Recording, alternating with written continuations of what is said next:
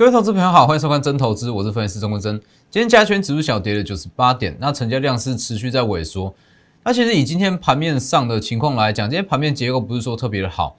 包含航运、钢铁跟一些原物料，甚至是电子族群，今天跌幅其实都不轻。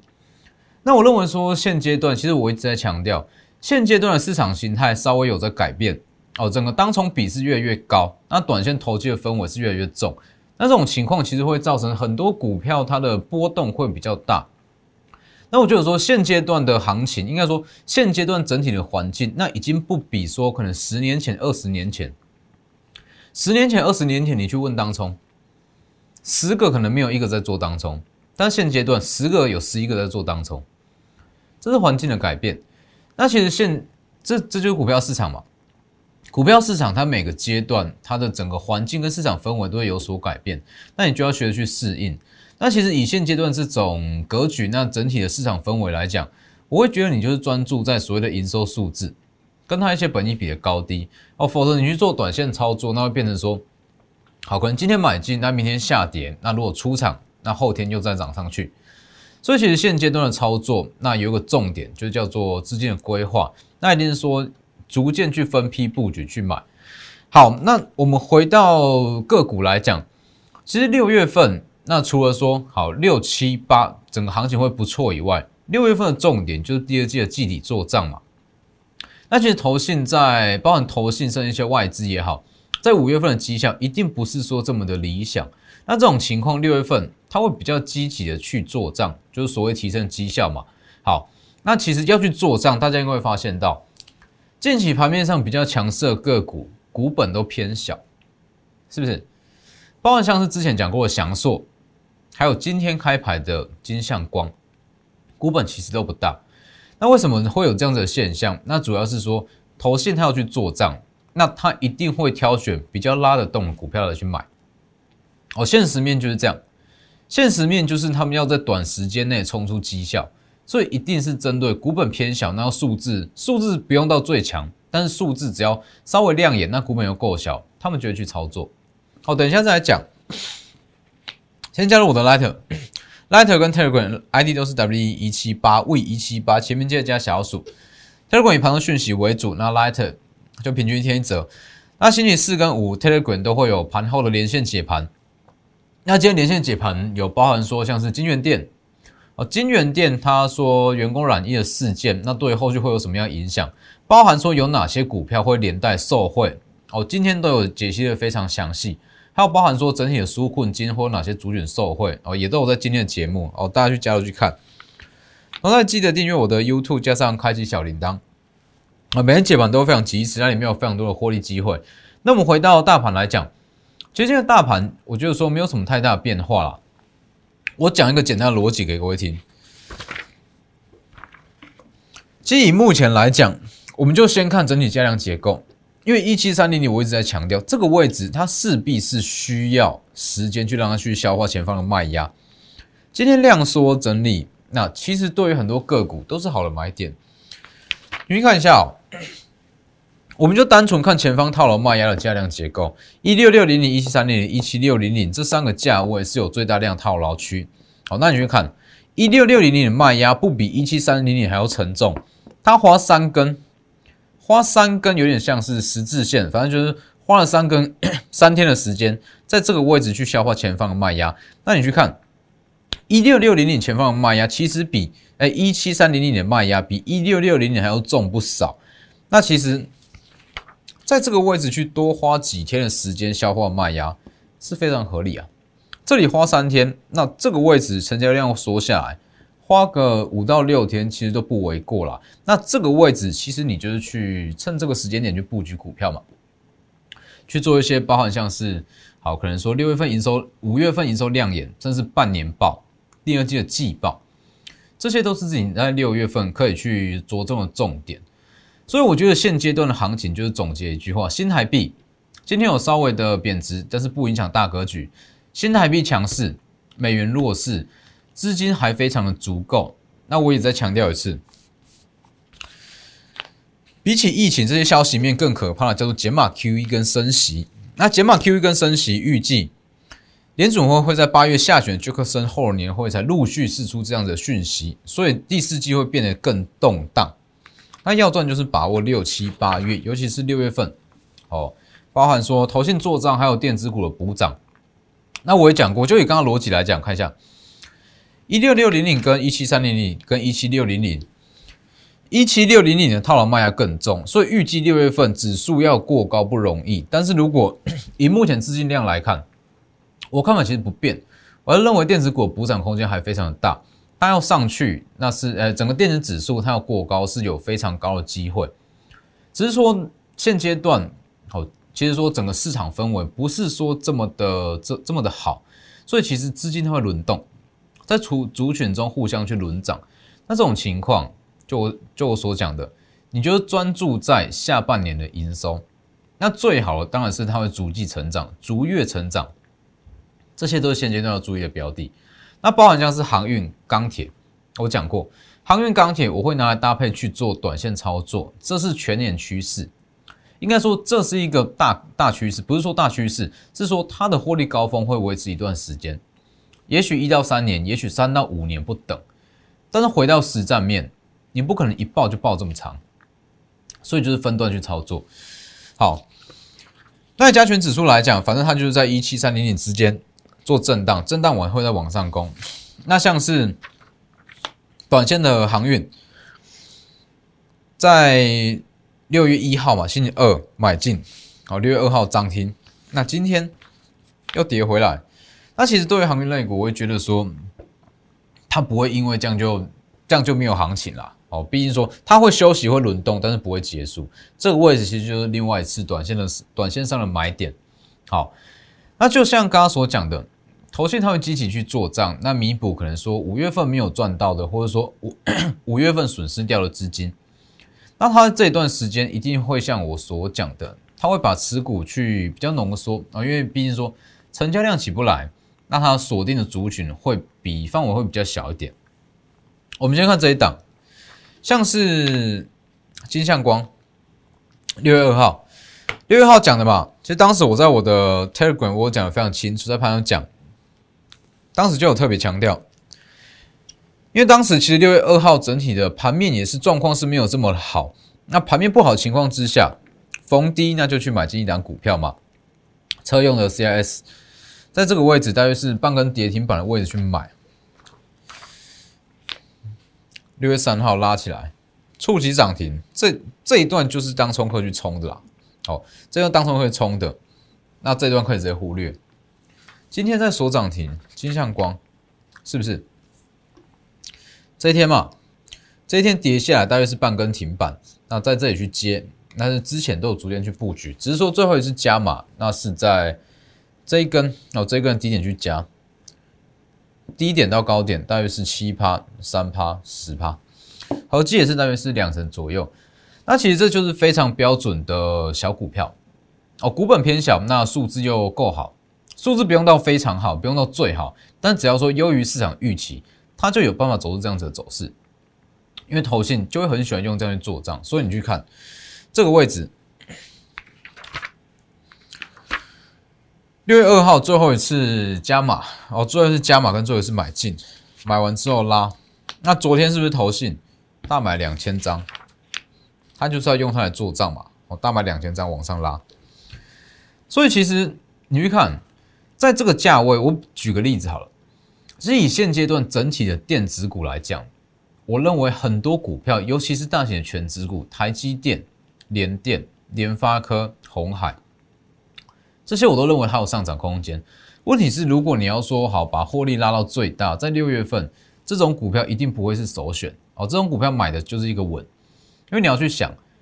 如果说投信甚至是外资，好。他要去在季底去做账，比较大幅度的做账，他不会拿台积电去做账，是不是？台积电基本上你买的就是一个稳定，比较偏向长线的投资，所以我才会一直强调，这个时间点很多股票都还有上涨空间，只是要去挑的，要集中资金去买的，一定是说上涨空间最大的个股，没错嘛？我做个比喻好，其实就是说，好指数这一段看一下。这一段下跌了两千点，啊，这段下跌两千点。那在这个位置，其实很多的个股，很多的电子股，它的股价都是被打了五折哦，五折左右。它拉上来，很多股票它就回到八折哦，很多股票会回到八折，但是八折距离原价还有一段上涨空间，没有错嘛？但是有一些股票，它在这个位置一六六零零，它还是处于大约是五折到七折的状态。那这种股票就是我们要去买进的。所以其实各位可以去回顾一下，以大盘来讲，五月十二当时就讲嘛，先不要去杀低，先不要去杀融资，要先不要去杀低股票。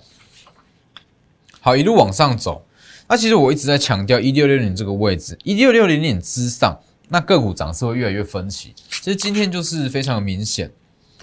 很多电子股几乎都没有怎么动，那唯一独抢的几乎就是金相光。那其实从金相光的涨停，我觉得说先撇开族群性这个东西，我先撇开说好，它可能是在车用这部分，它订单或者说占比很高，先撇开这部分，其实你要去看到的是说，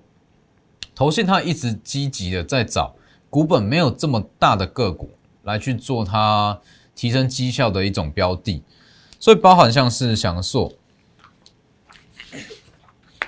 你去看翔硕股本也不大啊，享受股本也不大。好，那在这里五月十三号预告嘛，好买进。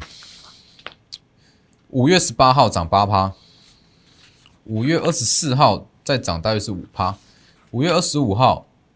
再创高，五月二十六号。再涨八趴，合计已经五十趴。这种股票筹码干净，那如果说股价又稍微高一点，那数字也不错，其实就会成为法人做账的一个非常好的标的。五十趴，价差五百，它股本也不大。那包含像是金相光也是一样，近期的特色都是这样。哦，金相光也是一样。六月二号，最后一次加码。六月三号拉，六月四号今天涨停二十趴，因为只有这样子的股票，那才有办法帮整个投信。因为其实如果是以一季来计算的话，六月份就会变成说第二季非常关键的一个月份哦。那如果说这个逻辑其实很简单哦，投信甚至一些法人机构，他也会知道，也许在今年的第四季，联准会试出减码 QE，或者说升息的几率会偏高。那如果你不利用在六月份这个时间点，六月、七月、八月，那去提升你的绩效，会变成说五月份好绩效已经不好了，那六月份、七月份、八月份又没有赚到，进入到第四季，那行情又更难操作，这个就很尴尬，是不是？所以其实包含像是好 MCU 的黑马股哦，MCU 黑马股一直在强调嘛，MCU 黑马股，它其实。